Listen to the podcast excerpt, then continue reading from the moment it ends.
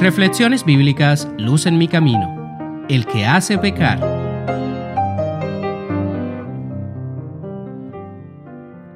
Mateo 18, 6 al 9.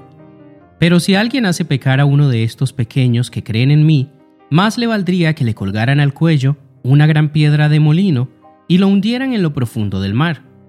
Hay del mundo por las cosas que hacen pecar a la gente. Inevitable es que sucedan, pero hay del que hace pecar a los demás. Si tu mano o tu pie te hace pecar, córtatelo y arrójalo. Más te vale entrar en la vida manco o cojo que ser arrojado al fuego eterno con tus dos manos y tus dos pies. Y si tu ojo te hace pecar, sácatelo y arrójalo. Más te vale entrar tuerto en la vida que con dos ojos ser arrojado al fuego del infierno.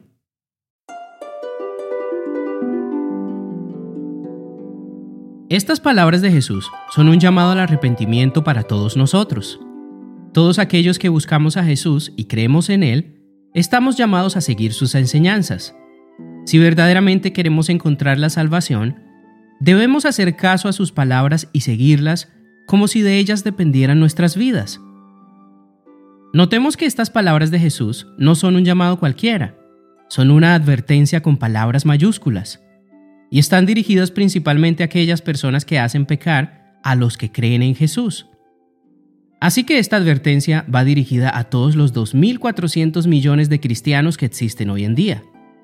Mateo 18, versículo 6 dice, Pero si alguien hace pecar a uno de estos pequeños que creen en mí, más le valdría que le colgaran al cuello una gran piedra de molino y lo hundieran en lo profundo del mar.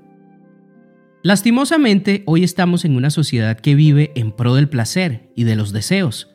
Ya nadie llama al pecado por su nombre, y las falsas doctrinas y enseñanzas vacías abundan como pan caliente cada mañana. Nadie quiere escuchar un mensaje que los llame al arrepentimiento. Todo el mundo quiere escuchar mensajes tibios, de prosperidad, bendiciones y solo mensajes alegres para comenzar cada día. Pero ese no era el mensaje de Jesús. Su objetivo no es entretenernos y decirnos que todo está bien. Es más, la primera palabra que salió de su boca cuando empezó a predicar fue arrepiéntanse. Porque Jesús desea que despertemos del engaño en el cual Satanás tiene a este mundo. Mateo capítulo 4, versículo 17 dice, Desde entonces comenzó Jesús a predicar, arrepiéntanse, porque el reino de los cielos está cerca. Todos los seres humanos somos pecadores, no hay una sola persona en la tierra que esté libre de tentaciones y de una naturaleza pecaminosa. Es por esto que es inevitable el pecado que hay en el mundo. Pero muy diferente es la historia cuando alguien comete pecado aún sabiendo que está en el error. Cuando no tienes conocimiento, puedes alegar que no sabías y que por eso lo hiciste. Pero no hay excusa para aquellas personas que pecan y además hacen pecar a otros aún cuando saben lo que están haciendo. Este es el caso de los miles de pastores y sacerdotes que engañan al pueblo de Dios. Muchos lo hacen por ganancia económica. Llevan años viviendo de los diezmos y ofrendas de sus feligreses, pero están enseñándoles doctrinas falsas. Isaías capítulo 8 versículo 20 dice, A la ley y al testimonio, si no dicen conforme a esto, es porque no les ha amanecido. Veamos algunas de estas enseñanzas falsas. La adoración y veneración a imágenes es idolatría. Y Dios no se agrada de esto, pero aún así miles de sacerdotes enseñan que está bien hacerlo. Es más, esto hace parte de uno de los diez mandamientos. El domingo no es el día del Señor, es el sábado. El mismo Jesús así lo dijo, y aún así muchos pastores enseñan lo contrario. La Virgen María no está en el cielo, no hace milagros y tampoco es intercesora ante Dios. Ningún versículo de la Biblia enseña esto. Los sacerdotes, por su parte, no pueden perdonar pecados. Eso es una blasfemia según la Biblia. Pero a pesar de esto, miles de sacerdotes perdonan de sus pecados a sus feligreses al confesarse. Según Jesús, a nadie debemos llamar Padre sino solo a Dios. Y aún así millones de personas llaman Padre a los sacerdotes y Santo Padre al Papa de la Iglesia Católica. El purgatorio no existe. Es un invento pagano que adoptó la Iglesia Católica en la Edad Media para recolectar dinero de las indulgencias. El rapto secreto no es una enseñanza bíblica. El don de lenguas no es balbucear palabras sin sentido, como hacen miles de feligreses y pastores engañados por estos falsos maestros. El espiritismo es adoración y comunicación con los demonios. Los muertos no pueden levantarse y hablar con nosotros.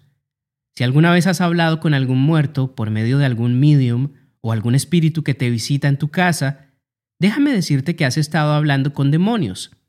La Biblia es muy clara acerca de la muerte, y estas son solo algunas de las falsas doctrinas más comunes. La lista en realidad es mucho más grande. Ahora bien, yo sé que estas palabras no son populares, para nada, pero la advertencia de Jesús va dirigida a todas las personas que enseñan estas y otras doctrinas falsas. Estos pastores, líderes religiosos y sacerdotes a menos que se arrepientan y prediquen las verdaderas enseñanzas de Jesús, más les valdría, como dijo Jesús, que se colgaran al cuello una gran piedra de molino y se hundieran en lo profundo del mar. Y lo repito una vez más, yo sé que estas son palabras muy difíciles, pero fue el mismo Jesús quien las dijo. Para Jesús esto es tan importante que extiende esta advertencia a todos sus seguidores. Mateo capítulo 18, versículo 8 y 9 dicen, si tu mano o tu pie te hace pecar, córtatelo y arrójalo. Más te vale entrar en la vida manco o cojo que ser arrojado al fuego eterno con tus dos manos y tus dos pies.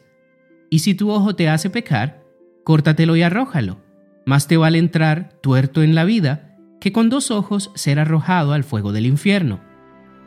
Nuestro Señor no desea que ninguno de sus seguidores sea engañado.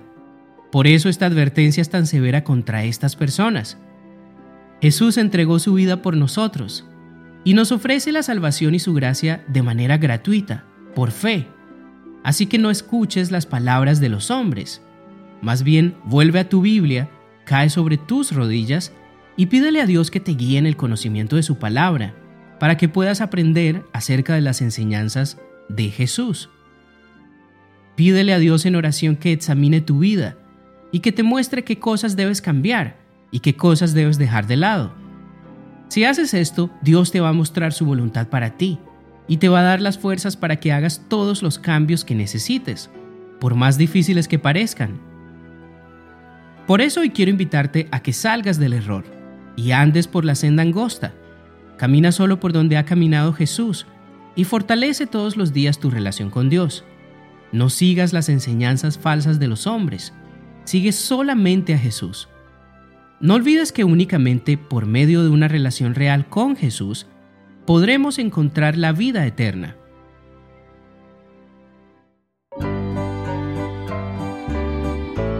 Luz en mi camino es un podcast de Oíd y Ministerio Cristiano, producido por Fe.